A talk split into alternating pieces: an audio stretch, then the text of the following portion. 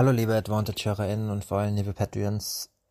Gleich gibt es das ganz, ganz lange und wirklich äh, inhaltsstarke Interview mit Marvin Netoschil, der im Trainerteam von Jan-Lennart Struff seit 2023 dabei ist und den sich der ein oder andere und die ein oder andere auch schon gewünscht hat, mehrmals in diesem Podcast. Schön, dass es jetzt äh, geklappt hat. Weniger schön natürlich, dass wir erstmal eine halbe Stunde über die Verletzung von Jan Lennart Struff äh, geredet haben.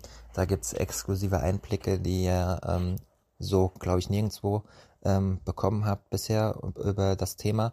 Ähm, das zwar traurig ist, äh, ihr habt das ja mitbekommen mit der Wimbledon-Absage, aber euch dann auch wirklich äh, ja, intensive Einblicke gibt äh, und auch Richtung Hamburg und Hardcore-Saison dann informieren lässt, ähm, was da los ist. Ansonsten haben wir über Marvin Netoschil und seine Karriere und den Switch von äh, Spieler zu Trainer. Er war ja immerhin die 307 der Welt, hat mehrere Future-Titel geholt, ähm, große Probleme während der Corona-Phase und äh, Schulterprobleme gehabt und natürlich dann noch ganz, ganz intensiv über die Zusammenarbeit zwischen Struffi und ihm eingebettet ähm, in das Trainerteam, in das erfolgreiche Trainerteam aus Carsten Ariens und Uwe Liedke dem Fitnesstrainer. Ähm, darüber haben wir ganz, ganz viel gesprochen und es wird äh, sehr, sehr gehaltvoll für euch und das freut mich auch. Bevor es losgeht, wollte ich ein paar Takte sagen. Wie bestimmt schon der ein oder andere von euch oder vielleicht auch die meisten über die sozialen Medien schon gesehen haben, beziehungsweise nicht gesehen haben, bin ich äh, nicht in Wimbledon, das ja am Montag startet. Und äh, wer meinen Weg verfolgt, der weiß, dass mein Prinzip eigentlich immer ist, in der Quali-Woche schon da zu sein, mehrere Tage vor dem Start des Turniers, weil, und das habe ich ja auch öfter ähm, betont, die Vorberichte für mich sehr wichtig sind und ich die gut verkauft bekomme ähm, für verschiedene Medien. Ähm, ja, ich will relativ offen mit euch sein. Ähm, der Grund, warum ich nicht da bin, ist, dass ich ähm, nicht rentabel arbeiten könnte bei diesem konkreten Turnier, äh, die momentane Situation, ähm, nicht genügend Aufträge und ich werde nur nach Wimbledon reisen, wenn ein deutscher Spieler in der zweiten Woche ähm, im Wettbewerb ist. Tief in der zweiten Woche, das muss ich mit dem Hessischen Rundfunk ähm, besprechen, dann äh, von Match zu Match, der ähm, federführend ist in der ARD für die Tennisberichterstattung. Und ihr wisst das, ich bin ja seit letztem Jahr der ARD TV-Reporter bei den äh, Slams. Äh, nur in dem konkreten Fall werde ich dann äh, nach Wimbledon fahren. Äh, ich muss auch keinen Hehl draus machen, dass mir das natürlich ein bisschen wehtut. Ähm, nicht nur finanziell, äh, sondern auch inhaltlich einfach. Ich war jetzt äh, sieben Slams am Stück ähm, vor Ort. Ähm, die Streak reißt jetzt sozusagen ähm, wahrscheinlich. Und ähm, hab mir aber nicht viel vorzuwerfen. Es ist, äh, Selbstständigkeit geht einfach auf und ab und ähm, äh, ja, ich bin aber dennoch am Hinterfragen, äh, wie das alles weitergehen soll. Ähm, viele Medien sind entweder selbst vor Ort oder buchen äh, sehr unregelmäßig. Ähm, das geht ja dann auch auf Selbstvertrauen und ähm, man hinterfragt sich, äh, schreibt man gut genug, liefert man gut genug ab, ist das das, was man weiterhin machen will? Ich bekomme eigentlich immer Gefeedback, dass die investigativen, ausgeruhten Sachen sehr, sehr gut sind ähm, und ähm, muss für mich selbst auch nochmal äh, überlegen, ob diese aktuelle Turnierberichterstattung in der Zukunft einfach auch das Richtige für mich ist, weil ich racker mich gut ab, aber ähm, es gibt halt keine Garantien und dann ist es halt auch finanziell schwieriger. Ähm, ganz neutral formuliert, falls es von euch da draußen ähm, regelmäßige Podcast-HörerInnen gibt, die schon seit Wochen oder Monaten überlegen, ob sie vielleicht Patreon werden können, kann ich euch nur zurufen. Ähm, jetzt wäre die richtige Zeit, wenn ihr ähm, mich unterstützen wollt, ähm, ein bisschen finanziell und auch inhaltlich, dann ähm, gibt es keinen besseren Zeitpunkt als, als jetzt aber nur wenn ihr auch sowieso inhaltlich damit liebäugelt, ähm, dann, dann ist es ja eine Win-Win-Situation und dann würde ich mich sehr freuen, weil es ist gerade mal wieder eine taffe Zeit.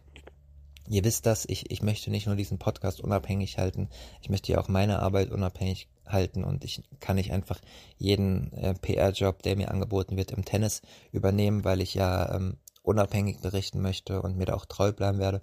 Ich werde meine, meinen Fokus aber jetzt, äh, oder habe das auch schon ein bisschen, bisschen verschieben, arbeite im Hintergrund an anderen Themen, weil das Geld ja auch reinkommen muss.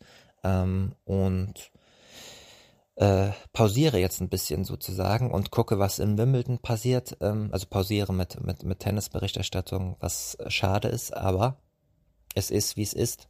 Und ich wünsche euch trotzdem ähm, ganz viel Spaß mit Wimbledon, dass ihr auf Sky läuft.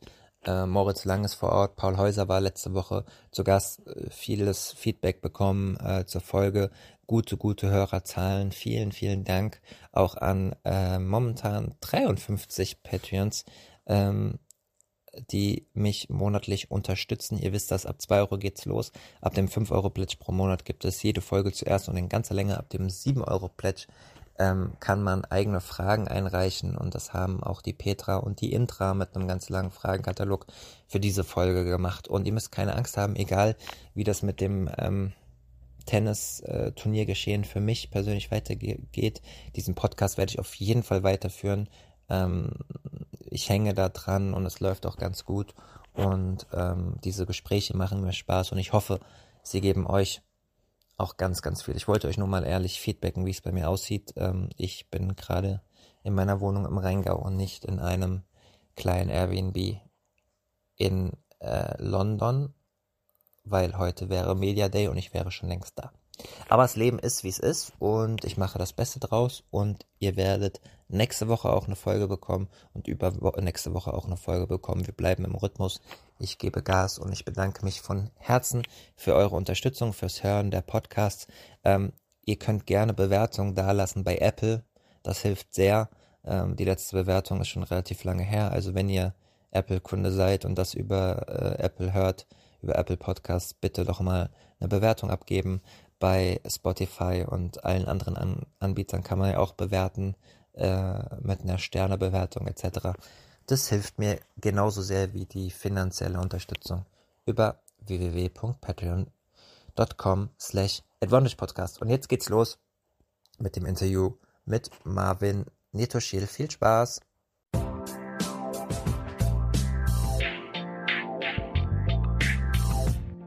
Folge 101, liebe Advantage-HörerInnen und vor allem liebe Patreons. Schön, dass ihr wieder eingeschaltet habt. Wir bleiben im Rhythmus. Eine neue Woche, eine neue Folge. Und äh, ich habe mich natürlich wieder vorbereitet und einen neuen Gast eingeladen. Und wir hatten schon einige Wochen und Monate keinen Trainer mehr. Und äh, ihr habt ihn in zahlreichen äh, Instagram-Nachrichten euch auch gewünscht. Und äh, jetzt hatte ich mal die Zeit, ihn auch ordentlich anzusprechen und anzuschreiben. Und er hat sofort zugesagt. Deswegen freue ich mich sehr, dass er jetzt in der Leitung ist. Hallo Marvin Netoschil. Guten Morgen. Ja, guten Morgen. Hallo Yannick. Vielen Dank für die Einladung in deinen Podcast. Vielen Dank, äh, dass du äh, zugesagt hast. Für euch als Info, liebe HörerInnen, wir haben äh, Samstagmorgen, haben uns ähm, verabredet äh, vor ein paar Tagen für heute. Wir hatten uns schon vor, äh, verabredet, bevor ähm, dein Schützling Jan-Lennart Struff äh, leider Wimbledon absagen musste. Für alle, die, ähm, ihr seid natürlich Tennisfreaks, aber für alle, die, die ähm, vielleicht noch nicht so viel wissen, äh, Marvin Netoschil ist 31 Jahre alt, ähm, selbst äh, Tennisprofi mit Karriere High 306 2017, mehrere Future-Titel äh, und Finals gespielt, äh, auch 2018 noch in, in Challenger-Turnieren aus der Quali Achtelfinals erreicht, was auch äh, keine Selbstverständlichkeit ist. Und ähm, vor allem Schulterprobleme gehabt und natürlich auch zurückgeworfen von der Corona-Zeit ähm, für Spieler in den Ranking-Platzierungen, äh, in denen äh, Marvin sich bewegt hat. Eine ganz, ganz schwierige Zeit. Darüber werden wir auch reden, über seine persönliche Karriere, aber natürlich vor allem über die Zusammenarbeit mit Jan-Lennart Struff. Er ist ja seit diesem Jahr Teil des Teams von ihm. Und ähm, das ist auch der Hauptgrund, warum du heute hier bist. Und deswegen vielen Dank, Marvin, für deine Zusage. Und wir steigen auch mal direkt ein. Normalerweise hätte ich mit was Persönlichen angefangen, aber das Wichtigste ist ja leider, müssen wir sagen, ähm, die Verletzung, die Hüftverletzung von von Strophi. Ähm, ich kann mal kurz aus dem Nähkästchen plaudern. Ich habe ähm, am Tag, als die äh, Wimbledon-Setzung ähm, äh, aktualisiert wurde und äh, dann die Absage kam, habe ich sofort den Manager angerufen. Ich habe erst Strophi in mein WhatsApp geschrieben, aber ich dachte, komm, ich lasse ihn dann in Ruhe und habe es gelöscht und habe dann ähm, mit seinem Manager gesprochen und er hat ähm, das erklärt, was ich ja dann auch getwittert und geschrieben habe. Hüftprobleme seit Stuttgart. Du hast mir aber gerade im Vorgespräch gesagt, äh, die Hüftprobleme sind sogar noch einen Ticken länger. Vielleicht kannst du einfach mal ein bisschen ausholen und erklären, wie es dazu kam, Marvin. Klar, sehr gerne. Also genau, die Hüftprobleme sind das erste Mal aufgetreten ähm, in dem Challenger in Bordeaux. Das war das Turnier nach Madrid. Ähm, der Plan war ja eigentlich Rom direkt im Anschluss zu spielen. Aber durch diese grandiose Reise in Madrid äh, mit dem Finaleinzug hätte er, das Finale war am Sonntag, hätte er einen Tag später am Montag schon Quali in Rom spielen müssen. Ähm, da war leider auch keine Chance, irgendwie mit einer Special ins Hauptfeld zu kommen. Wildcards waren auch alles schon vergeben und dann hatte das sportlich natürlich überhaupt keinen Sinn ergeben, am nächsten Tag schon in Rom wieder aufzuschlagen und ähm, deswegen mussten wir Rom dann absagen, was in dem Fall aber nicht schlimm war. Ähm, und dadurch hat sich der Turnierplan ein bisschen verschoben und es ging dann in Richtung Bordeaux ähm, zum Challenger, was in der zweiten Woche von Rom, die Masters sind ja zum Teil jetzt alle über zwei Wochen, yes. ähm, dann ähm, vom Datum platziert war. Und ja, dann war er in Bordeaux und hat dann ja leider im äh, Viertelfinale ähm, ja einen stechenden Schmerz in der Hüfte verspürt. Ähm, er hat das so beschrieben beim beim tiefen Volley ähm, ja, hat's ihm da reingeschossen und äh, hatte dann auch im Halbfinale ähm, quasi nicht bei 100 Prozent ähm, competen können, äh, hatte das auch im Anschluss an das Match so kommuniziert, dass es einfach nicht möglich war, zu 100 Prozent da reinzugehen in das Match. Und ähm, ja, dann wurde äh, natürlich äh, das analysiert im Team und äh, der Uwe Liedke, sein langjähriger Physio und ähm, Athletiktrainer hat dann gesagt, okay, das muss, das muss gecheckt werden. Und dann äh, ist er zum Arzt, MRT und alles Mögliche. Und dann wurde ja diagnostiziert, dass äh, die Hüfte, ähm, das Hüftgelenk, der Knorpel, ähm, ja, was abbekommen hat, eine Entzündung da ist. Und ähm, ja, dann stand man natürlich vor der Entscheidung, ja, was ist mit Paris? Ja, also ähnliche Situation wie jetzt, äh, nur dass es halt ein Grand Slam früher war. Ähm, der Unterschied war da zu dem Zeitpunkt, dass es halt nur eine leichte Entzündung war und die Ärzte relativ schnell gesagt haben, okay, wenn so ein sportliches Highlight ein paar Tage später ansteht, ähm, kann man da mit einer leichten Cortisoninjektion was machen, ähm, ohne jetzt irgendwie Gefahr zu laufen, da was zu riskieren. Und dann ist die Entscheidung natürlich schnell gefallen, wenn das Go kommt von den Ärzten, das zu machen. Ähm, das hat äh, Struffi auch sehr gut äh, direkt verkraftet. Äh, das ist alles nach Plan verlaufen. Zwei Tage später nach der Injektion war er schmerzfrei, konnte rüber nach Paris äh, schmerzfrei spielen und hat das auch alles dann transportiert bis nach Stuttgart, ähm, nach Paris, auch die Trainingstage dann vorher schon in Stuttgart schmerzfrei, in Stuttgart schmerzfrei und dann ja, hat er da natürlich auch eine überragende Woche gespielt, viele Matches, viele intensive Matches auch und dann ist es das erste Mal wieder so leicht dass er gesagt hat, ja, ich habe da ein bisschen was gespürt nach dem Finale. Also im Finale ist es dann das erste Mal wieder so ein bisschen ins Bewusstsein getreten, aber wirklich minimal. Also er hat das er hat's dann so beschrieben, ja, also habe jetzt auch viel gespielt hier und es kann halt einfach sein, dass ich es ein bisschen merke, weil einfach viel Belastung reingegangen ist und da ist ja auch noch die Anspannung ja, ich bin dabei, ne? Diese, diese, also mentale und physische äh, Anspannung. Ja, das ist natürlich, das ist natürlich eine extreme Woche, ja, absolut. Also ähm, ich weiß das selber auch als Spieler, du kannst keine Turnierwoche ohne Wehwehchen mhm. durchspielen. Das gehört einfach zu diesem Sport dazu. Ich glaube, das gehört generell zum Leistungssport dazu, dass die Athleten lernen müssen, mit einem gewissen Grad von Beschwerden, Schmerzen, wie man das so schön sagt, einfach trotzdem ihren Job ähm, auszuüben. Ja, das ist einfach Part dieses Business. Ähm, es darf halt nur immer nicht eine Geschichte sein, die dann als Verletzung, sagen wir mal, ähm, ja, abgestempelt wird. Weil dann riskierst du natürlich größere Sachen, aber dieses, dass du irgendwas spürst, dass irgendwas zugeht, muskulär, dass du vielleicht manche Bereiche ein bisschen mehr spürst als andere, das ist einfach normal und deswegen war das eher so, ja, okay, da hatte ich ja vor ein paar Wochen auch Probleme mit und äh, ja, ich gucke jetzt mal, wie das aussieht. Erstmal ist alles gut. Ich bin dann halt ähm, in Halle dann mit ihm dazugestoßen wir sind jeden Tag da auch im Kontakt gewesen, aber dann habe ich ihn in Halle live gesehen und er hat auch einen sehr guten Eindruck gemacht. Da war jetzt nicht irgendwie, dass da irgendwas also unrund war mit der Hüfte. Ähm, ja, und dann sind wir in Halle auch, reingegangen. Man hat von außen auch, äh, Entschuldigung, dass ich unterbrochen habe, ich wollte nur gerade sagen, ja. man hat von außen ja auch äh, nichts gemerkt, beziehungsweise es ist auch typisch äh, Struffi. Er hat ja äh, nach dem großen Erfolg dann auch vor Paris äh, viele Medienaufgaben zu erledigen gehabt, unter anderem auch mit mir ein Interview gemacht für die für die FAZ und auch mit, mit mehreren anderen Medien. Und er hat äh, das mit keiner Silbe erwähnt, irgendwie, dass er da Wehwehchen hat oder dass er da eine Ausrede irgendwie sucht. Oder er wollte, glaube ich, auch den Gegnern, ja, das machen ja auch oft Tennisspieler, ne, ähm, dass sie das nicht unbedingt erwähnen, damit das Teilnehmerfeld das nicht weiß. Aber es ist auch typisch er, dass er das mit keiner Silbe erwähnt hat. Nein, das passt auch zu Jan. Also es ist auch der, der Charakter, das wird alles innerhalb des Teams kommuniziert mit seinen absoluten vertrauten Personen. Das ist dann auch einfach eine Info, die erstmal für die Außenwelt so lange unwichtig ist, solange sie halt nicht seine Tätigkeit auf dem Platz beeinflusst, insofern, dass er, dass er halt nicht antreten kann, wie jetzt in Wimbledon, oder dass er dann vielleicht die Woche danach rausziehen muss. Also es würde niemals von, von Struffi die Aussage kommen, ich habe jetzt heute verloren, weil ich irgendwo nicht äh, hundertprozentig mich bewegen konnte oder sonstiges. Ähm, und das ist auch, finde ich, immer ähm, so, eine, so ein generelles Mindset, weil was ich schon gesagt habe, jeder Spieler hat seine Päckchen da zu tragen. Jeder wird immer irgendwo eine Baustelle körperlich haben. Ähm, und äh, es wäre einfach dem Gegner nicht, nicht fair gegenüber, wenn du das Match beendest und dass du dann hinterher sagst, ja, ich war eh nicht bei 100 Prozent, weil wenn du nicht bei 100 Prozent bist, insofern, dass du nicht das Match beenden kannst, dann, dann, dann gibst du halt auf, beziehungsweise trittst nicht an. Aber wenn du zu Ende spielst, dann ist es eine Leistung, die der Gegner erbracht hat und dann gebührt ihm auch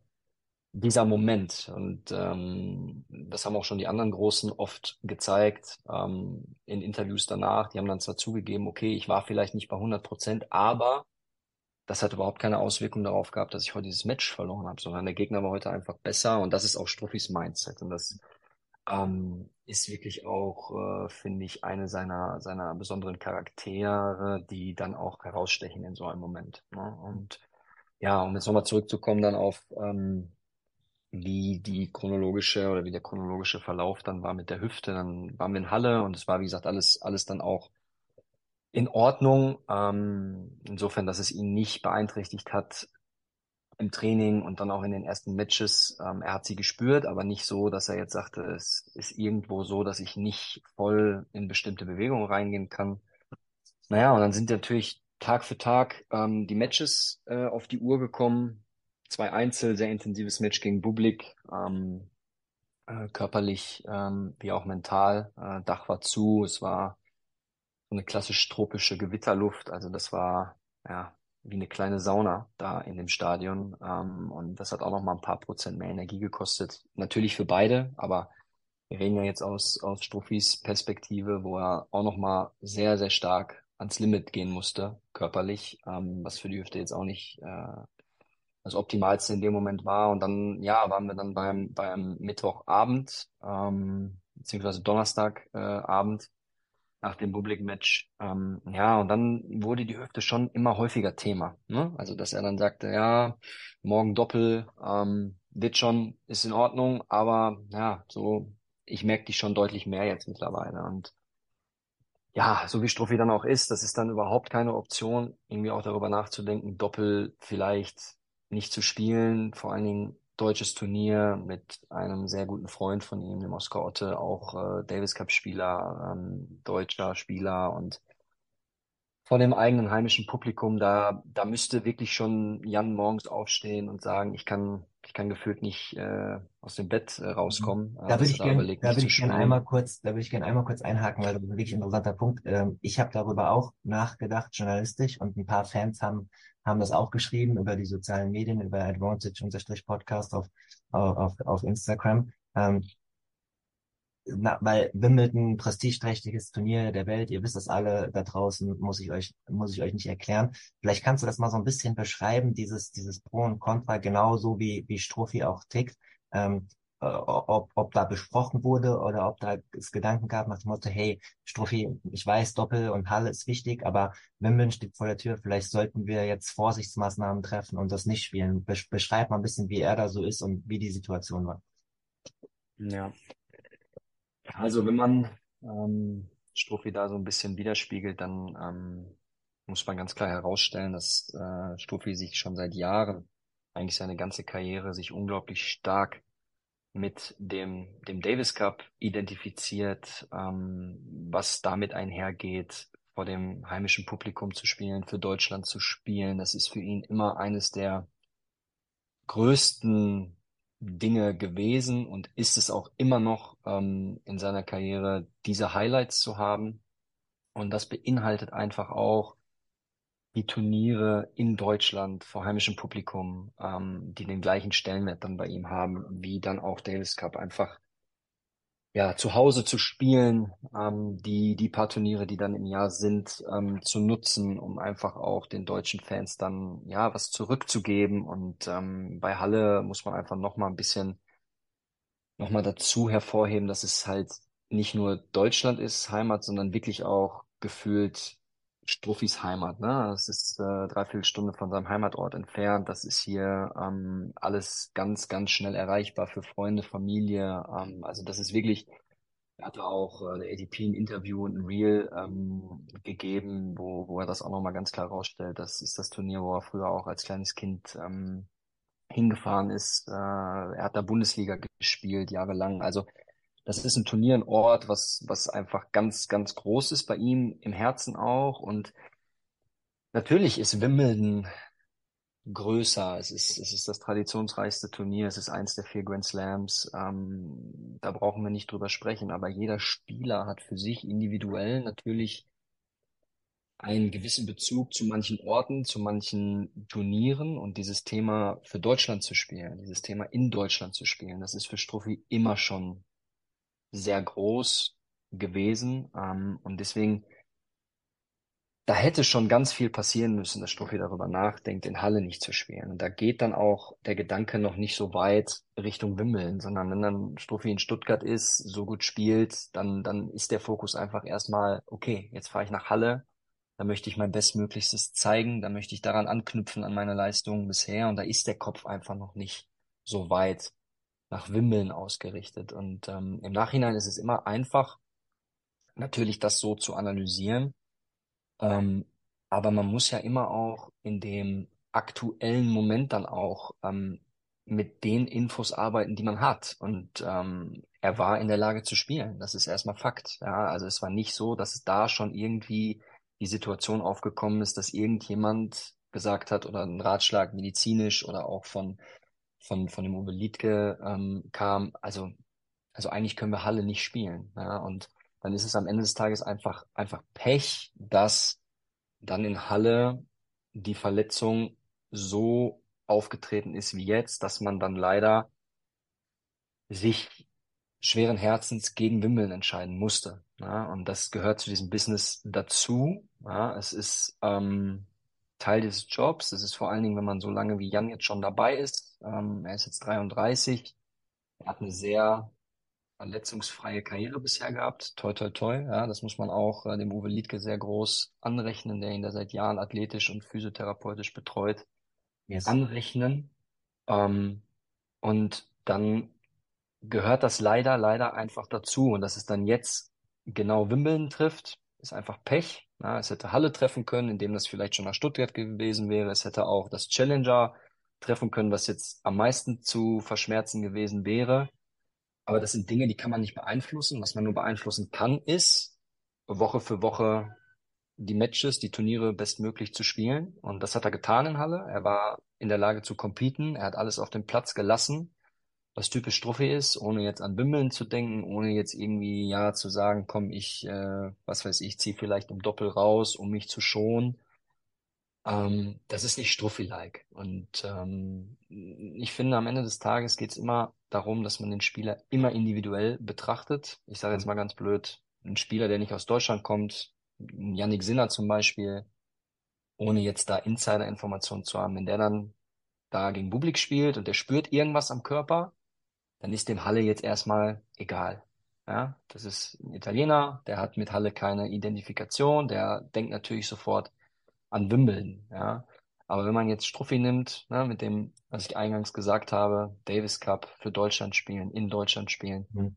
ich glaube, dann versteht man sehr schnell, dass da ganz, ganz viel hätte passieren müssen, dass das überhaupt in irgendeiner Weise eine Option gewesen wäre, in Halle generell abzusagen oder, oder ein Match nicht zu Ende zu spielen oder ein Doppel rauszuziehen. Und ähm, ja, deswegen ist das einfach so, wie es ist an dieser Stelle. Ähm, es war auch eine keine leichte Entscheidung, weil es ging dann halt wieder ähm, ins MRT, es wurden dann halt wieder Checks gemacht, weil die Hüfte dann wirklich nach dem Doppelhalbfinale sehr, sehr schlecht war und äh, Struffi die auch wirklich im Alltag gespürt hat bei, ja, wenn er lange gesessen hat, wenn er sich Schuhe angezogen hat im Sitzen und so. Und das waren schon sehr schlechte Anzeichen.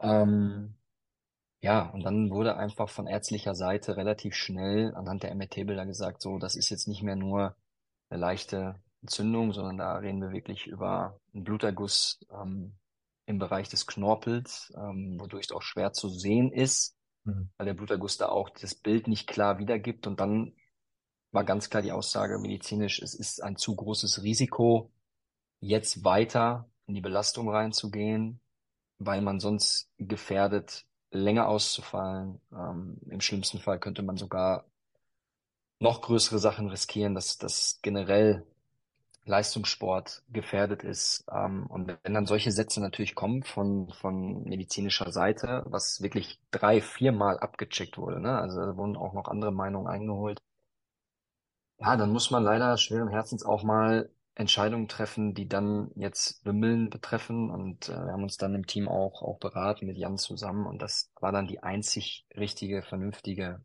Entscheidung, weil da geht's dann auch einfach um seine weitere Karriere. Da geht's nicht nur um das weitere Jahr, sondern da muss man dann größer denken und das, das gehört einfach zu so einer Karriere auch dazu, dass sich dann in der Phase, wo er jetzt ist, mit 33, sich die Prioritäten, was so Turnierplanung, ähm, Belastungssteuerung ähm, betrifft, dass die sich auch ein bisschen verschieben, dass man da ja auch jetzt sehen muss, okay, ähm, das ist einfach nach 15 Jahren Profi-Tennis ähm, eine Geschichte, die irgendwann kommt und damit muss man umgehen lernen. Und das ja, ist, ist leider auch Part einer, einer Karriere, dass man dann ähm, Turniere verpasst, leider. Ähm, wenn man mal schaut, wie viele Matches er gespielt hat dieses Jahr, ähm, das mit Abstand die meisten Matches da in der Ranking-Region, wo er sich auffällt, ist natürlich auch dem geschuldet, wo er gestartet ist Anfang des Jahres mit 150. Da muss man natürlich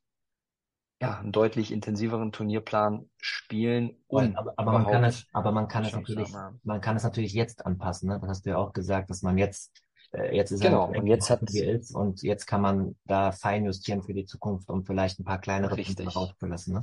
Genau, das, das, das wird ein entscheidender Faktor sein. Jetzt hat er die Ausgangssituation, dass er nicht sich irgendwie Woche für Woche die Punkte zusammen er spielen muss, sondern er hat eine sehr gute Ausgangssituation. Das heißt, man kann den Turnierplan für die Zukunft an den, an den Körper, an, sagen wir, Belastungssteuerung anpassen. Und das wird ein ganz, ganz wichtiger Faktor sein, was nicht bedeutet, dass man generell Verletzungen ausschließen kann. Das ist einfach Teil äh, dieses äh, Sports oder generell Leistungssports. Aber das wird ein entscheidender Faktor sein. Und jetzt, ähm, ja, heißt es, heißt es gut auskurieren. Ja, das wird jetzt ganz wichtig sein. Und ähm, dann ist das Ziel, dass er für die Hardcore-Saison ähm, drüben in den Staaten ähm, wieder gesund ist. Ja, und dann, ähm, ja, er hat bisher ein grandioses Jahr gespielt. Ähm, und dann, wenn das dann aufgeht, alles, dann, ja, bin ich da sehr zuversichtlich. Vielen Dank erstmal für deine ausführlichen Einblicke äh, dazu, äh, um das Thema Verletzung dann noch abzuschließen, um, um über ein paar positivere Dinge zu sprechen. Ähm, gib doch noch mal kurz ein paar Einblicke, wie es Struppi selbst äh, geht. Ich kann mir vorstellen, dass auch wenn er dahinter steht, dass er natürlich gut enttäuscht ist. Und ähm, was auch viele gefragt haben, ist natürlich, ähm, weil sich Trophy natürlich sehen wollen, ähm, Hamburg ist wahrscheinlich relativ unwahrscheinlich, weil es direkt nach Wimbledon ist, ne? Hamburg ist sehr unwahrscheinlich leider. Aber man muss ja immer bedenken, du kannst ja nicht wenn du jetzt, sagen wir mal, drei Wochen, vier Wochen der Hüfte Ruhe gibst, ähm, kannst du ja nicht einen Tag später, nur weil die Hüfte gut ist, ähm, direkt ähm, bei 100 Prozent sein. Das ist ja immer ein Prozess. Man sagt ja eigentlich immer, die Ausfallzeit, die ein Spieler hat, braucht er eigentlich mindestens auch, um dann danach wieder 100 Prozent wettkampfsfähig zu sein. Ja? Vorbereitung, Training und, und so weiter. Deswegen, wenn man das mal dann chronologisch durchgeht, ähm, von den Wochen bis Hamburg, das wird schon sehr unrealistisch. Ja, ähm, das muss man einfach so sagen. Ich will es jetzt noch nicht hundertprozentig ausschließen, weil das ist es dann wirklich erst, wenn Struffi, wenn wir als Team entscheiden, dass er nicht spielt. Ähm, aber um es auf den Punkt zu bringen, das wird also sehr, sehr schwierig werden, dass Hamburg klappt. Also ein realistisches Ziel ist tatsächlich für äh, Amerika ready zu sein. Wenn natürlich Hamburg klappt am Ende, dann ist das toll, aber das wird nicht zu jedem Preis irgendwie versucht, Ja, sondern ja, das ja. muss abgewogen werden. Ähm, wie gesagt, immer dem untergeordnet, das Bestmögliche für Jan, für Jan seinen Körper, um einfach auch topfit aus dieser Geschichte rauszukommen. Und wie geht's ihm persönlich gerade? Hast du mit ihm telefoniert?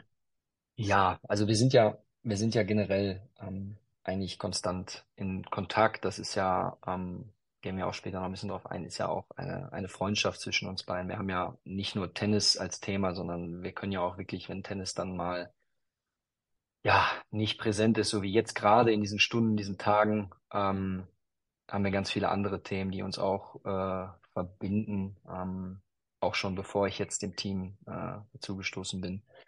Ja, und aktuell, also der erste Moment der Enttäuschung, der ist jetzt überwunden, ne? Also die, die, dieser Prozess der Entscheidung, der war natürlich nicht einfach. Ähm, aber Jan hat so viel Erfahrung mittlerweile, dass er für sich jetzt auch versucht, den Fokus auf die positiven Dinge zu legen, was eine Pause auch mit sich bringt.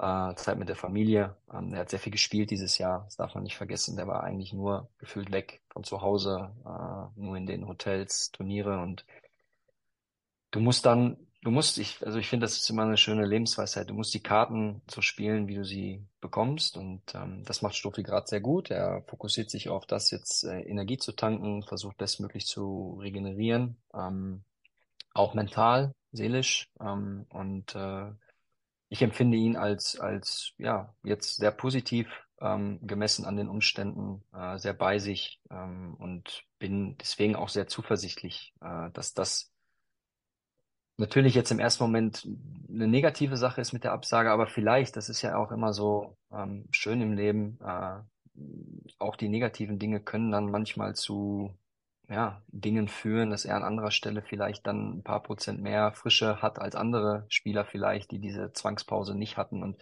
ich glaube ganz fest daran, dass ihm das an anderer Stelle ähm, im Laufe dieses Jahres äh, vielleicht dann auch nochmal helfen wird. Und das strahlt Jan auch aus. Also er ist sehr bei sich, sehr positiv trotz der Umstände und ähm, ja, nimmt das, nimmt das sehr gefasst.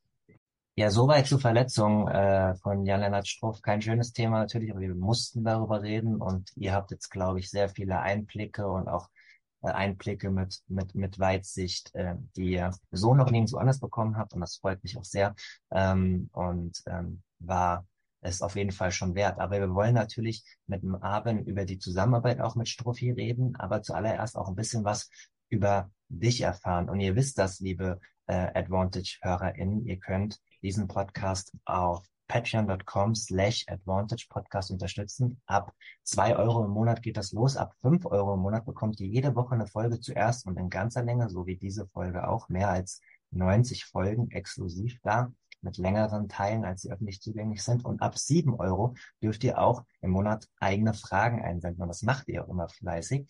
Diesmal haben das die Intra und äh, die Petra gemacht. Die Intra hat auch einen ganz, ganz langen Fragenkatalog geschickt, so dass ich mich eigentlich hätte gar nicht vorbereiten müssen, Marvin. Ich hätte einfach die Fragen vorlesen können. Aber wir wählen, ja, sehr gut.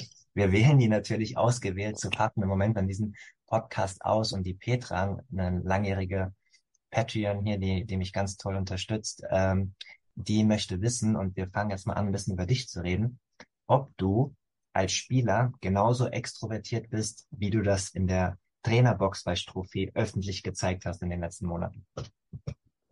Ja, das ist eine sehr interessante Frage und ähm, tatsächlich ähm, beantworte ich die mit Nein. Bin als Spieler nicht so extrovertiert Ah, äh, gewesen, ja, ähm, sondern war auf dem Platz ähm, ein sehr introvertierter Spieler nach außen hin. Ähm, in mir drin sah das, sah das natürlich immer anders aus, aber da würde ich ein bisschen ausholen wollen, weil das rührt so ein bisschen, sagen wir mal, von meiner tennisspezifischen Erziehung her. Ich hatte relativ früh mit, mit zwölf Jahren einen Trainer.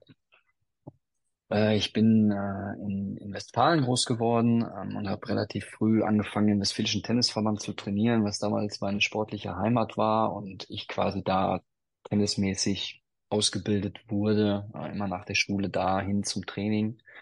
Ähm, und mein erster Trainer dort Ähm, der Name war Georg Sonsalla. Das ist, glaube ich, vielleicht auch für ein paar hier in der Region äh, Westfalen auch, auch ein Begriff im Tennis, der das, glaube ich, 25 Jahre lang als Cheftrainer gemacht hat dort. War, wie gesagt, mein erster Trainer.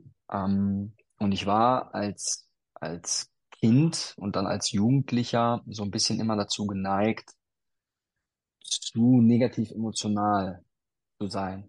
Ähm, auf dem Platz. Gerade ich war immer, ich war immer ein Wettkämpfer, also ich, ich mochte es auch zu trainieren, aber ich war immer so, der nach einer halben Stunde dann gesagt hat, komm, lass irgendwie Punkte spielen und, und äh, gib mir irgendwie eine Challenge, eine Aufgabe. Und dementsprechend war natürlich dann, wenn, wenn irgendwie Negativerlebnisse waren, ähm, auch mein Temperament, sagen wir mal, dementsprechend auch mal negativ und ja, ich bin auch mal aus der Haut gefahren und alles. Und der hat mich sehr, sehr gebrieft, ähm, dieses Temperament, ja, kontro zu kontrollieren. Ja? Ähm, wirklich auch mit Erziehungsmaßnahmen, wo dann gesagt wurde, wenn du das und das machst, dann, keine Ahnung, das Match zu Ende oder das Training ist beendet für dich. Und dementsprechend habe ich eine, eine Balance da entwickelt, dieses zu kontrollieren durch starke Emotionskontrolle. Ja, was für mich damals äh, so der, der Key war, um das, um das im Zaum zu halten. Ähm, was der Preis aber war, dass natürlich dann auch dieser Ausschlag nach oben hin auch weniger wurde. Ja? Also ich habe mich sehr fokussiert, negative, also Ausschlag nach unten zu kontrollieren, was leider ein bisschen Hand in Hand auch damit geht, dass nach, nach oben hin. Ähm, ich will jetzt nicht sagen, dass mir das irgendwie nachträglich bekommen ist, äh, dass ich irgendwie sage, ich habe da schlechte Erfahrungen mitgemacht, weil insgesamt hat mir das schon eine gewisse Stabilität gegeben. Ähm, aber ich habe für mich, und das ist ja immer so, dass das, ja, wie soll ich das sagen? Das Entscheidende dann auch, wenn man so wie ich jetzt dann in diese zweite Karriere langsam einsteigt als Trainer, dann analysiert man ja auch immer seine eigene Zeit als Spieler und ähm, mir hat das immer ein bisschen gefehlt. Mir hat das immer ein bisschen gefehlt, Das dass da dann. Marvin, ich möchte da ganz kurz mal rein, weil, weil, weil, ja, weil ähm, das geht ja vielen so. Also du hast praktisch einen guten Trainer, der dir Emotionskontrolle vermittelt hat, dass die Tiefen nicht genau, tief sind, dass du balancierter bist. Aber vielleicht als eher kommunikativer oder extrovertierter Mensch, so zumindestens hat man dich jetzt in der Box wahrgenommen. Das äh, hast du ja schon mal ein bisschen korrigiert, dass das vielleicht gar nicht ist. Aber vielleicht hat man dir, hast du dir damit selbst so ein bisschen die also um zu pushen, um praktisch in diese extra zwei bis fünf Prozent zu kommen, die man spielen kann, wenn man sich so krass pusht. Ne? Also ich hatte das, ich habe natürlich mhm, mal versucht, ähm, im Behindertensport, Nationalmannschaft, in der Weltspitze hochzukommen und so. Und bei mir war es tatsächlich so, ähm, wenn ich so krass gepusht habe, hat mir das kurzfristig geholfen, aber dann habe ich vielleicht ein bisschen überpaced. Und ich habe auch langfristig nie dieses Mittel für mich gefunden, was mir einen Vorteil gegenüber dem Gegner verschafft hat. Da wäre jetzt meine. Frage gewesen, ob du das teilweise mal probiert hast auf dem Platz, äh, in, in den Bundesligen, in denen du gespielt hast und auf Future und Challenger Turnier, dann mal zu sagen, heute versuche ich mal nur positiv zu pushen und hat dich das dann zu hoch äh, gehypt und du hast, keine Ahnung, deine Unforced Errors sind hochgegangen oder so. Das wäre mal interessant zu wissen. Oder ob du das nie probiert hast, weil du sozusagen erzogen worden bist, die Emotionen zu äh, unten zu halten. Ich habe das tatsächlich nie so probiert, weil Mhm. ich in den Bereichen, wo ich mich bewegt habe, vom Ranking her, ist es einfach sehr schwierig, einen Travel Coach dabei zu haben, der jetzt irgendwo bei den Turnieren, bei den Wettkämpfen ähm, dich begleitet. Ja. Und das ist ein Thema. Der Spieler hat so viele eigene Dinge, um die er sich kümmern muss. Ob es sein Tennis ist, was er heute taktisch ins Match werfen muss, möchte, körperliche Baustellen, die er fürs Match ähm, in den Griff kriegen muss. Ähm, und da sind so viele Dinge im Kopf, dass man dann eigentlich gar nicht mehr es schafft, so tief in die Analyse zu gehen und dann zu sagen, so, und jetzt möchte ich heute noch irgendwie gucken, dass ich, dass ich versuche, in den Momenten positiv und vielleicht auch mal heute mal ein bisschen drüber, um dann zu gucken, Okay. Mhm. was passiert dann wie. Das ist einfach fast unmöglich. Und da ist dann genau einer dieser Bausteine, wo ein Trainer wichtig ist und wo vor allen Dingen auch eine, ich rede immer so Trainer, aber eigentlich ist es am Ende des Tages in diesem Sport eine, eine Vertrauensperson, die ein bisschen von diesem Ganzen, was der Spieler tragen muss auf dem Platz, abnimmt. Ja? ähm, quasi, quasi in diesem Einzelsport die einzige Person ist, die in diesem Moment dem Spieler das Gefühl gibt, ey, da ist jemand, der gehört zu meinem Team. Ja? Das ist einfach im Tennis mit das Toughste, dass du niemanden hast, der, der dir helfen kann im Match, der dir, der dir beisteht, der mit dir Sieg und Niederlage emotionsmäßig teilt. Ähm, und deswegen finde ich immer, ein Trainer sollte immer auch in optimaler Weise Vertrauensperson sein, die alles mit durchleidet, die alle Höhen und Tiefen mit eines, eines Matches durchgeht. Und dann, wie gesagt, auch, um auf deinen Punkt wieder zu kommen, diese Emotion dann auch vorlebt und trägt, ja, dass der Spieler auch ein bisschen sich fallen lassen kann im Sinne, der lebt mir das da gerade vor und das ist da gerade mein, mein Anker, mein Fokus für dieses Tool positive Emotionen und der lebt das auch vor, wann müssen die raus und dann kann ich mich daran ein bisschen hochziehen, ja, und muss nicht jetzt, warte mal, ist jetzt der richtige Moment, um emotional ähm, sich zu pushen oder war der da jetzt gerade vorhin? Das ist für den Spieler fast unmöglich, ähm, weil er so viele andere Dinge einfach hat. Und ich bin einfach noch so frisch ähm, als Spieler gedanklich noch dabei, dass ich einfach jede Situation, die Jan durchlebt, in so einem Match nachempfinden kann.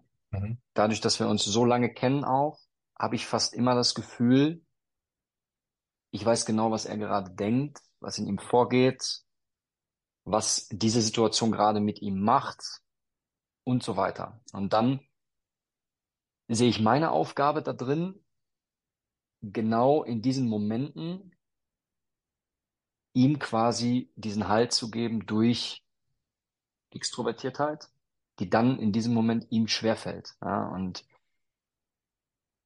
das ist eine Analyse, die ich für mich als Spieler mitnehme. Und das macht ja am Ende dann auch immer den Trainer aus, dass man auch für sich analysiert, was hätte mir vielleicht gut getan, was ich auch nicht hatte.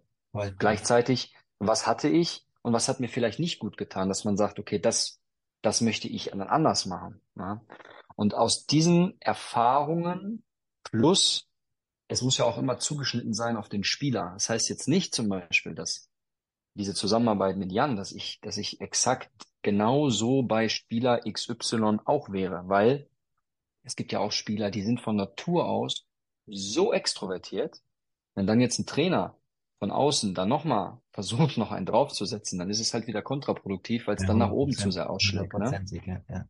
Das ist immer dieses, dieses Matchen Spieler-Trainer-Verhältnis so. Und Jan ist halt von Natur aus auch eher ein Spieler, der eher dazu neigt, ja, ein bisschen introvertierter zu sein. Ja? Dieses mit, mit den Sachen nach außen hin und deswegen muss das immer matchen. Ja? Und, und so kommt das zustande. Ja? Und ähm, deswegen die Eingangsfrage, ob ich als Spieler auch so war, tatsächlich nein. Ich war als Spieler nicht so. Ja? Und äh, hätte mir, wie gesagt, für meine Karriere auch jemanden gewünscht, aber in diesem Ranking, wo ich mich bewegt habe, ist es einfach ein, ein, eine finanzielle Frage, ähm, ob man das sich leisten kann oder nicht. Aber ich hätte mir auch jemanden gewünscht, der mir diese fünf Prozent, ja, gegeben hätte, vor allen Dingen in so Phasen, Matchen und so weiter. Und umso mehr sehe ich mich in der Rolle,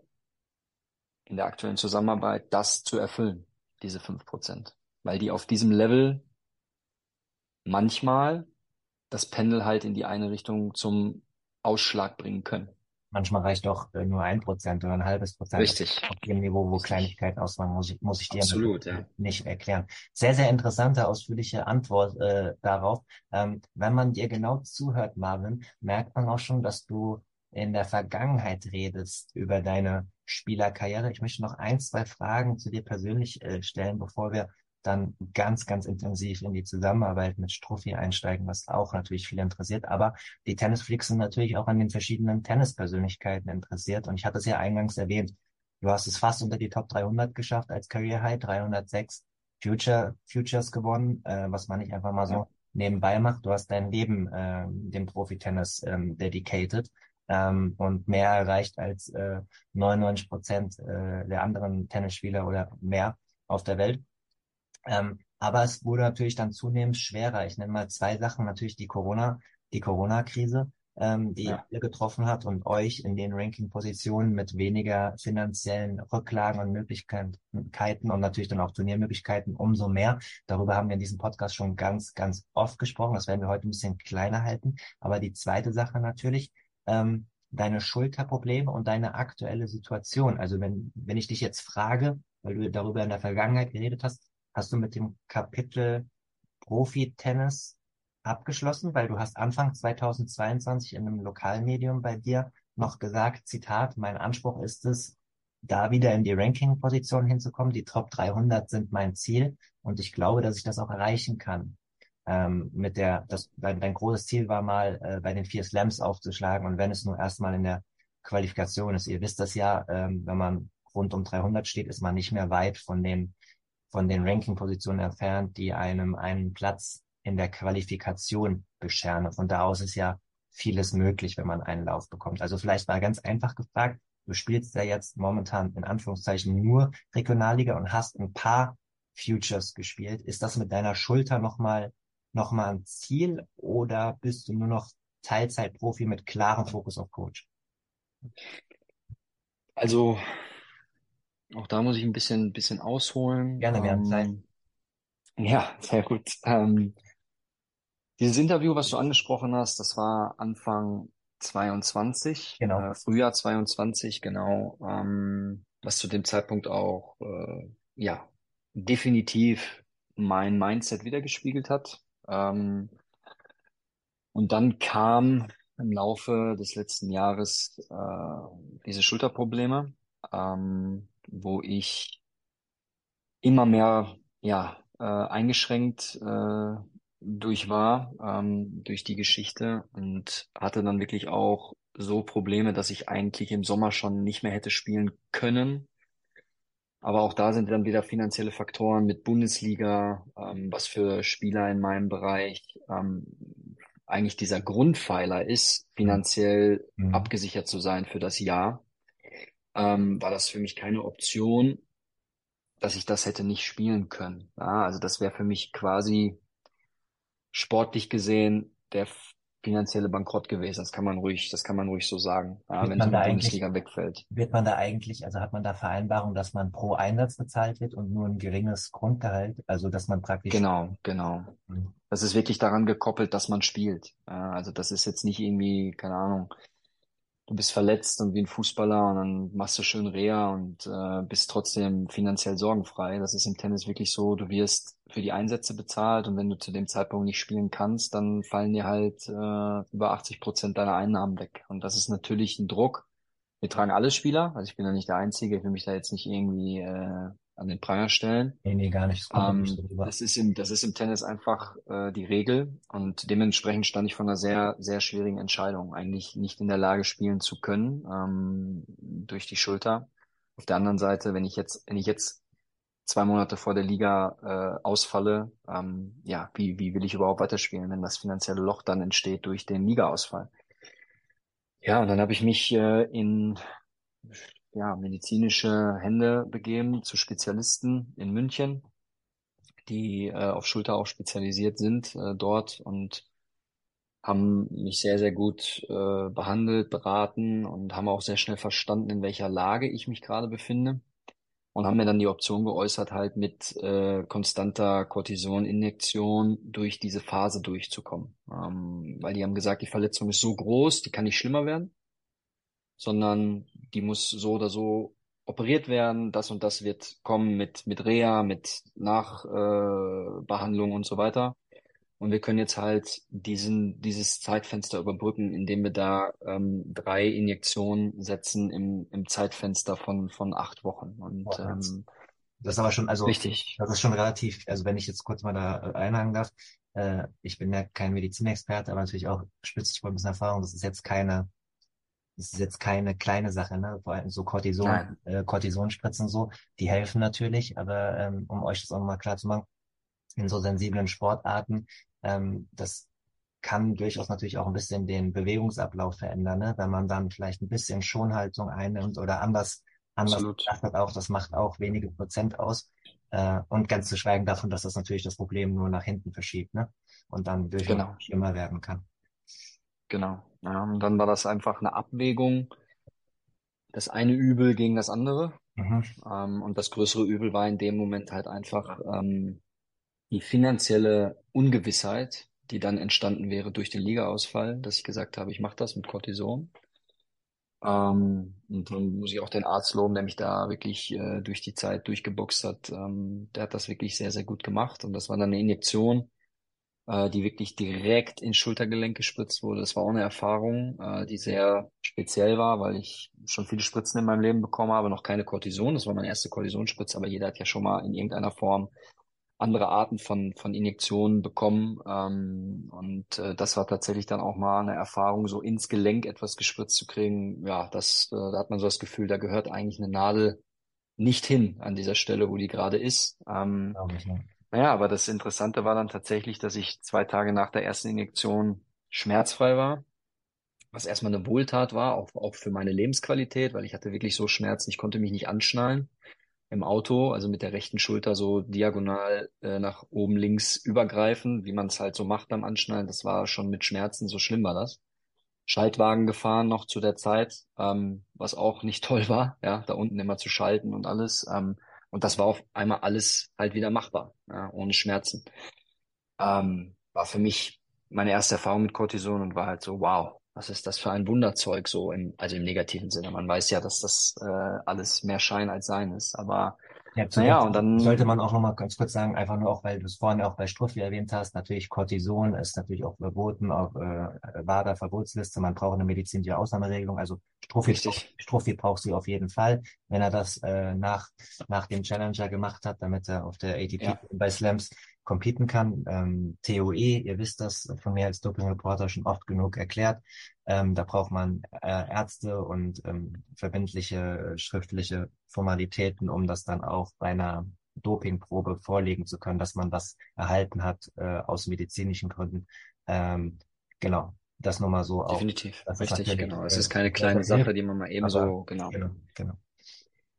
Richtig, ja. Und dann ähm, habe ich mich ganz normal wieder ins Training begeben, ähm, war schmerzfrei, aber natürlich war die Schulter immer noch lidiert. Ja, also ich habe das dann nicht mehr in Form von Schmerzen gespürt, sondern manche Bewegungen gingen einfach nicht, weil da was kaputt war. Es war manchmal in bestimmten Bewegungsmustern wenig Kraft da und so. Also ich war schon deutlich, deutlich eingeschränkt, aber halt schmerzfrei. Also und ähm, habe dann mich in einen Zustand bringen können, dass ich, dass ich zumindest wettkampfsfähig war, habe die Liga dann spielen können äh, mit drei Injektionen in dieser Zeit und äh, war dann happy, dass ich das überstanden habe. Und dann stand fest, wenn die Liga durch ist, dann kommt der Schritt mit der OP. Und den habe ich dann auch gemacht. Äh, ich bin dann im Oktober letzten Jahres unter das, unter das Messer gegangen, auch bei dem besagten Arzt, der mich sehr, sehr gut operiert hat, ähm, weil da geht's dann auch nicht nur um, um die aktuelle Tenniskarriere, sondern da geht's wirklich auch um die gesunde Lebensqualität für das restliche Dasein. Ja, also ich möchte ja danach auch als Trainer und ich möchte ja nicht nur die Bälle irgendwie zuwerfen, sondern ich möchte mit den Jungs voll schlagen. Ich möchte einfach komplett ähm, von der Lebensqualität her bei 100 Prozent sein. Und das, das war mir halt auch wichtig. Also da ging es jetzt nicht nur darum, keine Ahnung, um die nächsten zwei Jahre, drei Jahre nochmal irgendwie, sondern das war für mich ein ganz klarer Faktor. Die Schulter soll so rauskommen, dass, dass ich absolut gesund die nächsten ähm, Jahre, bis ich dann sage, keine Ahnung, irgendwann in, in, in Rente gehe, äh, dass bis dahin alles super ist mit der Schulter. Und ja, das beinhaltete ähm, halt eine sehr lange Reha-Zeit ähm, von, von äh, mindestens fünf Monaten, weil das ähm, eine Operation am Labrum war, ähm, an der Gelenklippe, bedeutet, da wurde Sehnen durchtrennt, wieder neu befestigt. Äh, das war eine Slap-Läsion Typ 2. Manche können damit was, was anfangen. Das ist halt eine, ähm, ein Abriss des Labrums. Ähm, plus bei mir kam noch dazu, dass die Gelenklippe auch noch mit äh, abgerissen war. Und ähm, wenn man an Sehnen operiert, ist es egal, wo man es macht, äh, sind es drei Monate Heilungszeit, weil das die Sehnen einfach brauchen, um komplett, um, um komplett fest wieder zusammenzuwachsen. Und in dieser Zeit darfst du halt nur leichte Reha-Maßnahmen machen, ähm, damit das Gelenk nicht versteift. Und dann nach den drei Monaten darfst du erst anfangen aufzutrainieren, weil dann die Sehnen erst wieder ähm, fest sind, weil sonst gehst du irgendwie Gefahr, dass die halt abreißen. Und ja, und deswegen dir, halt eine Mindest. Hat, hat, das bei dir, hat das bei dir gut geklappt? Also, dass du diesen Prozess so einhalten konntest, um wieder einzusteigen? Problemlos? Ja, das hat super geklappt. Also ich habe da auch ein sehr, sehr gutes Reha-Zentrum ähm, ausfindig gemacht ähm, in Paderborn, ähm, weil der Arzt mir sehr schnell zu verstehen gegeben hat, dass die Reha viel wichtiger ist als die OP. Die OP waren 25 Minuten. Ähm, das ist kein Hexenwerk für ihn jetzt. Er war ein Spezialist. Er hat gesagt, das ist, das ist, da wird alles gut gehen viel entscheidender wird die Reha sein, ja, und wie die Schulter am Ende rauskommt. Und äh, der Zeitplan wurde ganz strikt eingehalten. Da wurde ich auch gut auf die Geduldsprobe gestellt, weil wenn man Leistungssportler ist und gewohnt ist, irgendwie jeden Tag sechs Stunden ähm, Vollgas zu fahren, und man fängt dann an mit irgendwie ein bisschen Luftballons hochhalten und äh, dann sagt der Therapeut einem, ja, das war's für heute, jetzt können Sie nach Hause fahren. Dann denkt man eigentlich, wieso? Gib mir doch mehr Aufgaben.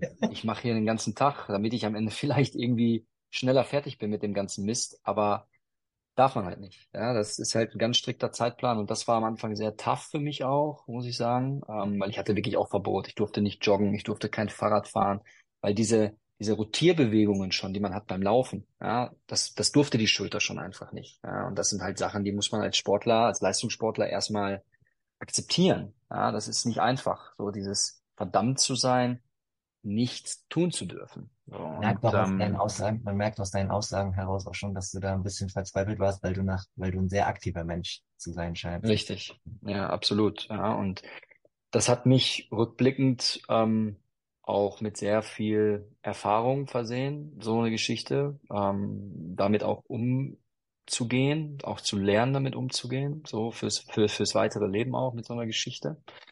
Naja, aber die Reha ist sehr gut verlaufen. Aber wie gesagt, man konnte nichts beschleunigen. Fünf Monate, dann kann man sich ja ausrechnen, äh, den Zeitraum ab, ab Oktober. Und ähm, das ist eine lange Zeit. Eine lange Zeit auch ohne Tennis. Die längste Zeit in meinem Leben bisher ohne Tennis. Ja, um das mal einzuordnen. Ja. Du hast vor der OP im Oktober noch äh, Future in Hamburg gespielt. Dann kam sicherlich die OP und international dein erster Einsatz war dann erst wieder im Mai 22 bei einem Future in Villach in Österreich. Äh, nee, jetzt, jetzt, jetzt bist du im Jahr ähm, verrutscht, äh, weil 22, also letztes Jahr ähm, bin ich ja operiert worden und bin dann jetzt dieses Jahr wieder eingestiegen. Ah, es war, ach so, Entschuldigung, genau. ich dachte, es war von 21 genau. bis 22. Nee, nee, nee, nee, nee, 22, ja. 22 war die OP, letztes Jahr Oktober. Ähm, das heißt, du und, hast das letzte Mal äh, gespielt im August international, genau so. Richtig, genau, genau. Das war kurz nach der Bundesliga. Ähm, da habe ich dann noch Allershausen äh, gespielt ähm, und äh, danach genau bin ich raus hab dann noch mal ein bisschen Urlaub gemacht im September vor der OP, weil ich gesagt habe, danach bin ich erstmal außer Gefecht mit der Schulter, da kann ich ja nichts mehr machen. Und äh, habe gesagt, jetzt mache ich nochmal zwei Wochen Urlaub. Und dann kam die OP, wie gesagt, im Oktober und dann habe ich das erste Turnier gespielt im April diesen Jahres. Ja, und das ist dann schon ein brutal langer Zeitraum. Und äh, wenn man so lange kein Tennis gespielt hat, plus so einen Eingriff an der Schulter hat, was somit ja meist belastendste äh, Bereich des Körpers ist im Tennis, kann man ja fast sagen. Ähm, ja, dann kann man sich ungefähr vorstellen, wie sehr man bei Null wieder anfängt. Ja, das war schon sehr extrem für mich festzustellen, weil du fängst ja nicht nur bei Null an in der Schulter, sondern du fängst ja auch irgendwo ein bisschen bei Null an ganz körperlich, weil der Körper sich sehr, sehr schnell an diese Pause auch gewöhnt. Das ist leider so. Also um quasi sich wieder in einen gewissen Zustand für Leistungssport zu bringen, ist viel, viel schwerer, anstatt dass der Körper sich in einen Zustand bringt für ein sportfreies Leben. So und so ein Reset-Knopf, den hatte ich auch bisher noch nicht in meiner Karriere, so lange. Und ähm, ja, und dann steht man da und dann will man anfangen und dann merkt man erstmal, puff, das ist äh, ein ganz schöner Berg, der da vor einem äh, liegt, ja, wo man einfach auch realistisch ist und sagt, also bis ich da wieder da stehe, wo ich sein möchte, von meinem Anspruch her, leistungstechnisch, ähm, ja, da hast du äh, ein paar Hürden zu nehmen. Und ja, gut, bin dann ins Training eingestiegen, habe dann auch natürlich probiert, ähm, nach einem gewissen Zeitraum ähm, Turniere mal zu spielen, das Gefühl wieder zu kriegen für Wettkampf, wie die Schulter auch reagiert unter Stress und habe relativ schnell gemerkt, boah, okay, ich bin schon echt äh, noch sehr, sehr weit weg, leider. hatte dann auch ein bisschen, ähm, nicht den Zeitdruck, aber ich sage jetzt mal im Hinterkopf natürlich die Regionalliga, für die ich mich dieses Jahr entschieden habe, weil ich habe mich bewusst gegen Bundesliga entschieden, weil ich gesagt habe, das Level werde ich nicht erreichen können nach der OP bis, bis Juli. Ähm, habe mich dann dazu entschieden, Regionalliga äh, mich zu verpflichten und äh, die geht halt schon im Mai los. Ähm, ist vom Level her natürlich bewusst drunter unter Bundesliga, um, um mir einfach auch Zeit zu geben, dafür ready zu sein. Aber selbst das war brutal eng, da in einer vernünftigen spielerischen Verfassung zu sein. Hab das dann geschafft, auch wenn ich sage, rückblickend, also ich war nicht da, wo ich, wo ich mir gewünscht hatte, schon zu sein. Ähm, naja, und dann, mal kurz, auch da mal kurz, weil ich finde diese Aussagen extrem wichtig, auch für alle Kritiker oder Hobby, Hobby, äh, ja, Facebook und Instagram, äh, Kommentare, ähm, Richtung Dominik Thiem und Alexander Zverev, ne? Wenn du das jetzt mal so ja, ausführlich ja, aufgedröselt hast, wie es für eine ehemalige 307 ähm, schwierig ist, wieder in Form zu kommen, dass das natürlich kein Zuckerschlecken ist, auch wenn jemand am Handgelenk verletzt war, wie, wie, wie Dominik und äh, sieben, sieben Bänder operiert bekommen hat äh, im Fuß wie, wie Sascha, ähm, auf diese Nuancen auf dem obersten Niveau, Niveau wiederzukommen, ähm, dass das halt einfach nicht einfach mal so geht äh, und dass dazu sehr richtig. viel gehört und ähm, da muss, das muss ich auch als Journalist äh, immer wieder reflektieren, wenn ich einen Artikel geschrieben habe, wie ich das jetzt einordne, ähm, ob ich kritisiere oder nicht, ähm, weil das einfach total individuell und total schwierig ist. Es gibt und man da auch nicht den Maßstab Roger Federer ansetzen kann, der irgendwie nach einer Knieverletzung wiederkommt und die Hm. Australian Open ähm, gewinnt. Ähm, das ist nicht der Durchschnitt des Tennisprofis in dieser individuell so schwierigen Sportart. Das wollte ich einfach nur mal so kurz einwerfen, weil es super passt an der Stelle. Absolut, absolut. Also ich äh, ziehe den Hut davor, dass, dass die Jungs ähm, gemessen an dem, was sie dann auch für Verletzungen hatten, für Eingriffe hatten, ähm, ja, was die jetzt schon wieder imstande sind zu leisten. Und ich finde dann auch, ähm, kann ich ruhig so sagen, manchmal die, die öffentliche Wahrnehmung, ähm, du hast jetzt gezielt den, den Sascha und den Domi ein bisschen, ein bisschen dann auch erwähnt, ähm, die öffentliche Wahrnehmung auf diese zwei Spieler dann bezogen, manchmal, ja, mindestens kritisch, eher manchmal sogar unfair, ähm, Also Dominik wird in Österreich teilweise zerrissen. Also richtig, man ja, ja, ich, ich, differenzieren. Wenn man, wenn man sich unter Tennisnet die Facebook-Kommentare anschaut, und das sind nicht wenige, nach, ja, die, die, die berichten ja über jedes Spiel, wenn er irgendwie zweite Runde Challenger oder zweite Runde, erste Runde ATP äh, verloren hat. Äh, die haben den, also äh, das war schon, wo ich mir halt denke, so, ey Leute, also weißt du, persönlicher Frust da reingehauen, aber auch die, auch die ähm, Journalisten, natürlich, das ist ein absoluter Topstar äh, nach den, nach den Skifahrern in Österreich und nach David Alaba äh, ist das da die, die Nummer drei in, äh, in Österreich. Da sind die Ansprüche natürlich hoch, ja, klar.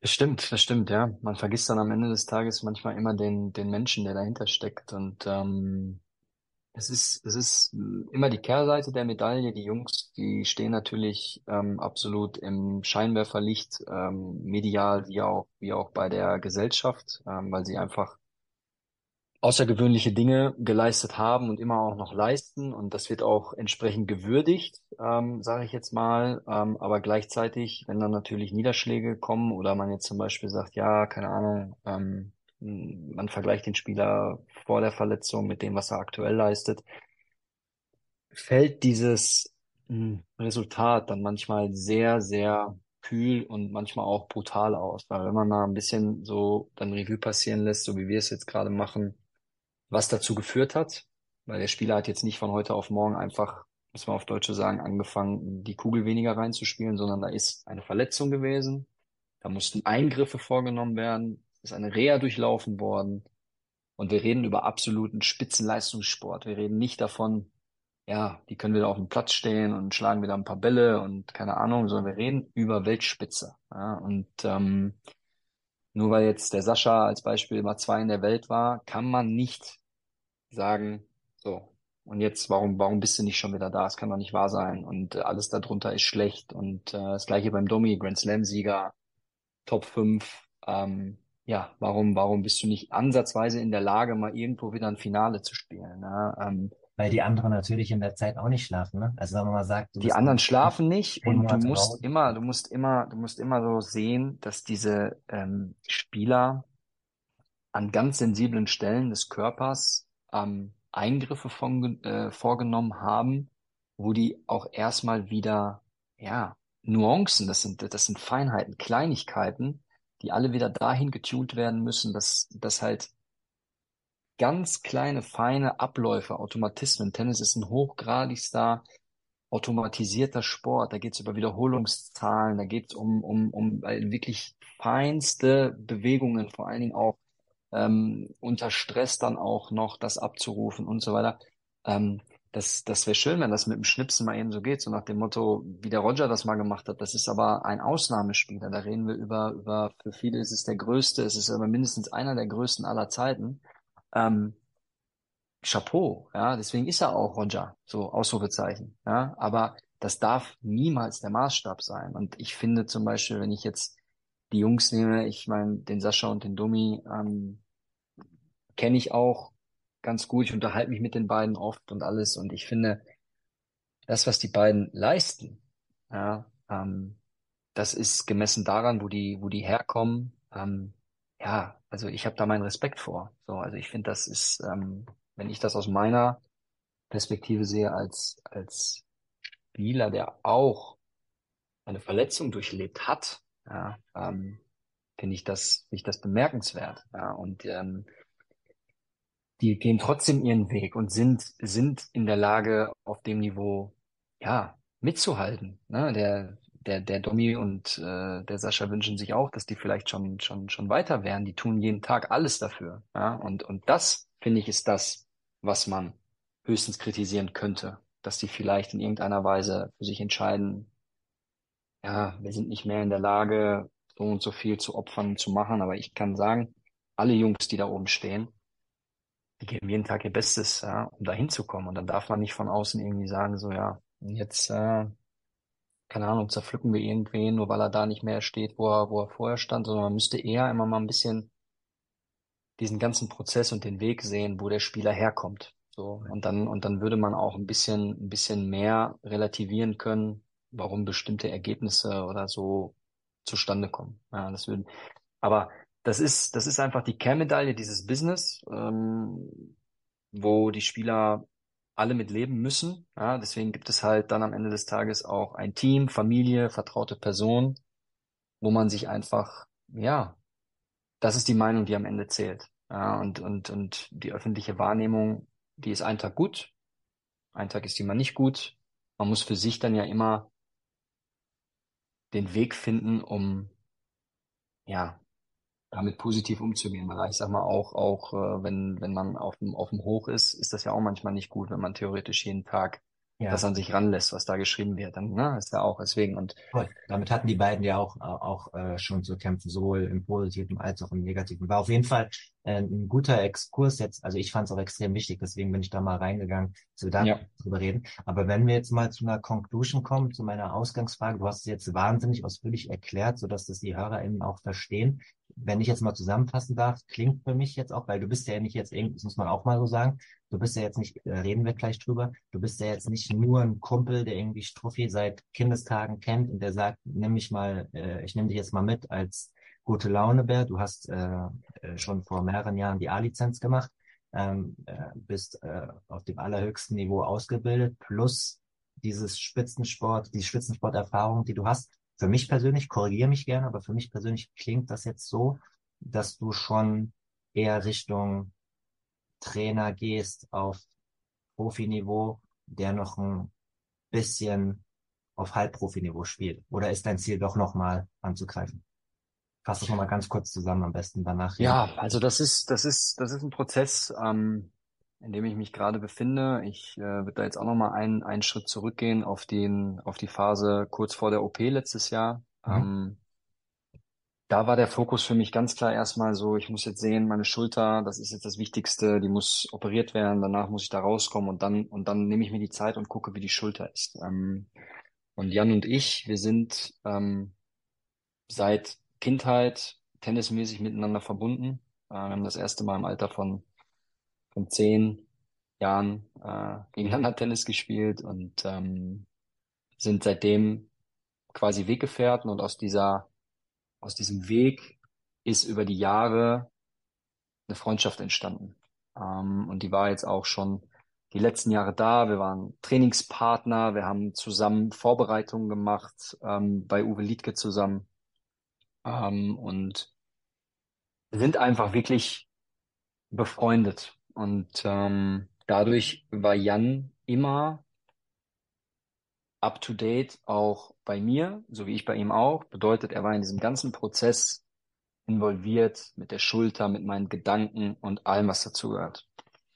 Und dann, genau, im August ähm, war es, glaube ich, hatte Jan mich dann angerufen, um, um ein Gespräch gebeten und dann wusste ich schon, okay, da, da wird jetzt was anderes thematisiert, weil sonst telefonieren wir einfach so oder erwischen uns so. Und er hatte gezielt gefragt, ob ich Zeit hätte für, ein für ein Gespräch und dann habe ich ihn angerufen und ja, er sagte dann, er ist gerade dabei, Dinge verändern zu wollen. Er hatte ein schwieriges Jahr, äh, 22, und ähm, würde sich wünschen, dass ich dem Team ähm, beitrete und ihm für eine gewisse Anzahl von Wochen äh, für 2023 ähm, zur Seite stehe, ihm helfe. Ähm, ja, und ich war dann in diesem Moment erstmal positiv sehr überrascht über die, über diese direkte Anfrage, weil ich ganz ehrlich gesagt nicht damit gerechnet hätte. Ähm, Warum nicht, nicht? wegen, ähm, ja, weil, weil ich einfach mich zu dem Zeitpunkt nicht in dieser Rolle gesehen hätte, ähm, direkt quasi als Trainer für ihn auf diesem Niveau einzusteigen. Also ich hätte jetzt einfach von meiner Seite das nicht in Erwägung gezogen. Ähm, dass, dass äh, wir natürlich ein Vertrauensverhältnis haben und dass er mich vielleicht auch, haben wir auch vorher schon im Austausch vertraute Dinge erzählt und mich nach meiner Meinung fragt und Ratschläge. Das ist für mich alles ähm, das war immer Teil unserer Freundschaft. Aber dieses gezielte Herantreten würde mir das wünschen, dass du mir hilfst. Ich habe mir da gezielt Gedanken drüber gemacht, das konkret auch besprochen mit meinem Team, mit Uwe Liedke, Carsten Ariens, ähm, dass ich glaube, dass du ein Faktor sein kannst, der mir hilft, der mich weiterbringt. Damit habe ich nicht gerechnet. Ich habe das einfach nicht erwartet, war einfach in dem Moment überrascht weil ich einfach zu keinem Zeitpunkt über so eine Option nachgedacht habe. Ne? Also ich bin immer nah dran gewesen, durch Struffi sowieso, aber auch durch einen engen Kontakt zu Uwe Liedke, weil er auch mich athletisch betreut hat und, und auch physiotherapeutisch. Und ähm, natürlich habe ich auch mir zu Hause oder im ruhigen Moment meine Gedanken zu Jan gemacht, so nach dem Motto, ja, warum läuft das jetzt gerade so? Und vielleicht würde ihm das ganz gut tun und so. Das habe ich dann auch mit ihm kommuniziert, aber das war immer in dieser Rolle des, des Freundes das war nie in der Rolle des, ja, das würde ich vielleicht so machen oder, oder als Coach oder wie auch immer. Und ja, aber das war natürlich ein, ein, ein sehr großer, naja, Vertrauensbeweis auch an mich und, und was, was er auch für ein Potenzial in mir und in der möglichen Zusammenarbeit sieht und war dann auch sehr schnell, ja, mit Leidenschaft versehen dafür, weil ja, das, das, das für beide in meinen Augen ein unglaubliches Potenzial. Ähm, ich habe da ein unglaubliches Potenzial drin gesehen. Für beide. Für ihn, ähm, gleichzeitig aber auch für mich direkt auf diesem Niveau ähm, ja, einzusteigen als Trainer. Ähm, es war zu dem Zeitpunkt immer schon klar für mich, dadurch, dass ich die Lizenzen durchgelaufen habe, dass nach meiner aktiven Zeit ich im Leistungsbereich Tennis als Trainer arbeiten möchte. Ja, das war für mich immer klar, nur der Zeitpunkt war zu dem Moment noch nicht eigentlich da. Also ich habe mich nicht 2023 als Trainer gesehen, ähm, sondern der Fokus war ganz klar auf Schulter. Und dann gucke ich mir an nächstes Jahr, wie die Schulter ist. Und ich gebe mir auch die Zeit, das ganze Jahr zu schauen, wie die Schulter ist. Weil ob du jetzt mit 32, 33, 34 oder, oder auch von mir aus mit 39 als Trainer anfängst, das ist erstmal egal. Weil für mich stand immer fest, wenn ich diesen Schritt zum Trainer mache, dann mache ich den voll. Und nicht so halb und dann gucke ich mal und wenn ich dann doch nochmal merke, es ist Feuer und es juckt irgendwie, dann spiele ich wieder. Das war für mich immer klar. Naja, aber dann kam halt diese Sondersituation, diese besondere Situation mit Jan, wo ich dann zu ihm gesagt habe, ähm, ich würde da gerne einfach mal eine Nacht drüber schlafen. Ähm, stand für mich sehr schnell fest, dass ich das machen möchte. Einfach auch durch den persönlichen Faktor, weil ich wirklich das große Verlangen und das Bedürfnis hatte, ihm helfen zu wollen. Das war die größte Motivation eigentlich dahinter. Plus dieser Effekt für mich auch langfristig für meine zweite Karriere als Trainer eine, ein immenses Potenzial an Erfahrung dahinter steckt, die ich sammeln kann in diesem Bereich dann mit Jan ist natürlich auch ein wahnsinniger Push ne, für dich. Also natürlich ein Push in die Öffentlichkeit, Wahrnehmung, die Erfahrungen auf ATP, Masters Turnieren und so zusammen. Absolut. Ja. Aber Yannick, muss ich ganz klar sagen, das habe ich in dem Moment nicht gesehen, weil wir müssen. Okay. Das war der erste frei zugängliche Teil der neuen Folge. Die zweite Hälfte hört ihr exklusiv auf der Patreon-Seite www.patreon.com slash advantage podcast. Dort könnt ihr mit einem kleinen monatlichen Beitrag dafür sorgen, dass es diese langen, unabhängigen Interviews ohne Werbung regelmäßig gibt und unterstützt zudem Yannicks unabhängige Arbeit als freier Journalist im Tennis-Doping- und Sportpolitikbereich.